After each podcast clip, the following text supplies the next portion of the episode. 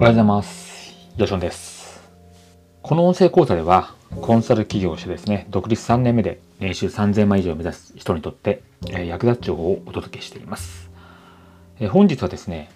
考えるとはどういうことかというですね、お話をしたいと思います。えーコンサル起業家のですね、まあ、仕事というのはですね、いろいろありますけれども、えーまあ、基本的にはですね、物事を考え、それを話してですね、そして書いて説明していく。まあ、こういったですね、えーサイクルがとても重要になります。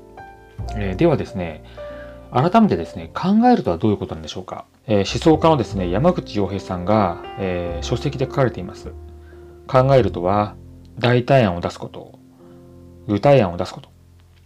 全体を明らかにすること、本質を見ること、この4つであると述べています。代替案の身近なシーンで言うと、例えば売上の進捗確認とか対策会議なんていうのはですね、えー皆さんよくあるシーンですよね。で、その際、まあ、今週の施策だけを考えるんではなくてですね、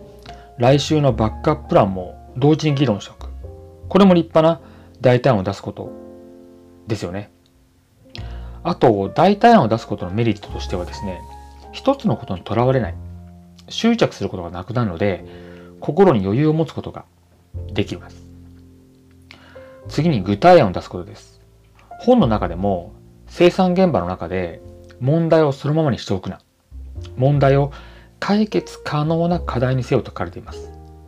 これはですね、よくことですよね。具体的な形に落とし込まなければ何も考えていなかったことと同じです。えー今ですね、日本を代表するあるシステムベンダーの企業検証をしているんですけれども、マネージャーの方も同様のことをおっしゃってました。バグが起きた時に、えー解決可能な課題に落とし込む。ここを徹底していると言ってましたね。次に全体像を明らかにするです。これはですね、身近な例で言うと工程表だったりとか、えースケジュール表があいい例かなと思います。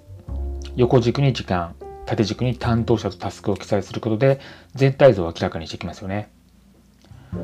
えー先日の講義で解像度を上げる図解表現のお話をしました。あの図解表現もですね、えー輪郭を明らかにし全体像をあぶり出していく。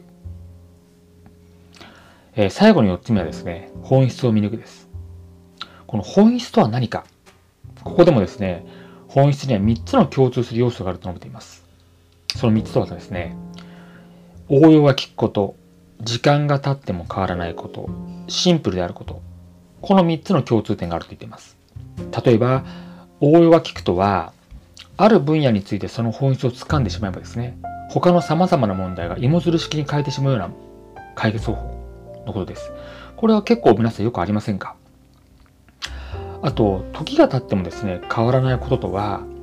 本質的な思考によってですね、掴み取った、まあ、その答え、解決法っていうのはですね、まあ、未来でも通用すると述べています。未来というですね、結構大げさなんですけれども、例えばその、明日の結論がですね、今日の結論と違うのであれば、まだそれは本質をついてないということになります。3つ目のシンプルであることとは、例えば問題を定義しようとしたときにですね、3つも4つも5つもですね、問題があるということはですね、まだ実は本質を見抜いてなくて、本当の問題ですね、最終的には1つしかないと。で、そこまで本質を見抜いていく必要があると述べています。また、本質を見抜くこと、一つの本質を見抜くことによってですね、えー成果のインパクト、これ分散せずに進みますので、成果のインパクトも期待できるということです。で本質を見抜かないで、えーまあ、問題解決をしてしまいますとですね、まあ、もぐら叩きのようになってしまうとですね、永遠と課題が出てきてしまいます。これは私のの、まあ、EC 開発の現場とか DX の現場で言うと、例えば売り上げ上げようとしたときにですね、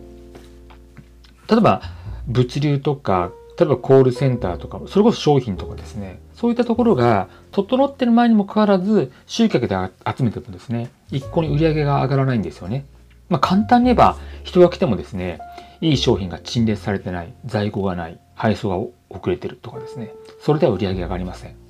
はい。復習してみましょう。考えるとは何か4つあります。